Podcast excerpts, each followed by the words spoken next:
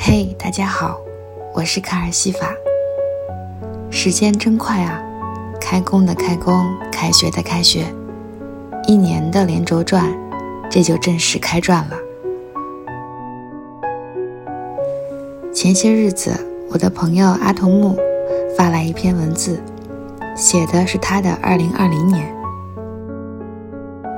他在外地工作好几年了，难得回家。回家也待不了多长时间。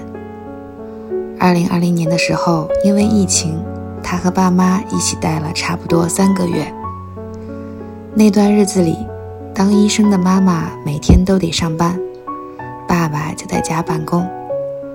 他记得在家的时候，爸爸曾炫耀剥石榴的技巧。别看那些石榴长得磕磕巴巴的，爸爸抠抠这儿，弄弄那儿。一点点拨，一圈圈敲，籽儿就全都下来了。那时爸爸可得意了。后来他得回单位上班了，这一回便意味着许久不能再回家了。收拾行李的那晚，客厅的灯有些昏暗，爸爸就那样安静地坐着，又开始专注地剥石榴籽儿。他问自己：“人忽然间就老了吗？”记得大学毕业的时候，他在厨房做饭，坐在客厅的爸爸心里满是欣慰，因为女儿长大了。而现在，爸爸头发白了，皮肤也松了，心也软了，总在妈妈跟他视频的时候抢手机。从前总是说一不二的他。如今却习惯了用商量的口吻。他忽然明白了，关于老去这件事儿，爸爸永远比他更敏锐。无论他做了多少掩饰，心底都是明明白白的。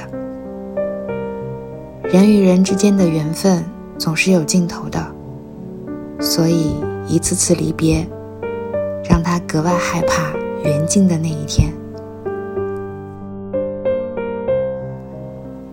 说完阿童木的小故事，虽然还在年里，但还是会有点伤感。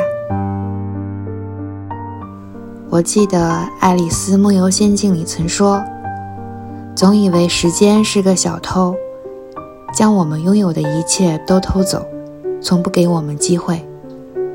但我们错了，他总是先给予，再拿走，每一分每一秒都是馈赠。”所以，别害怕美好的一切消失，就让我们好好珍惜这平凡的温柔吧。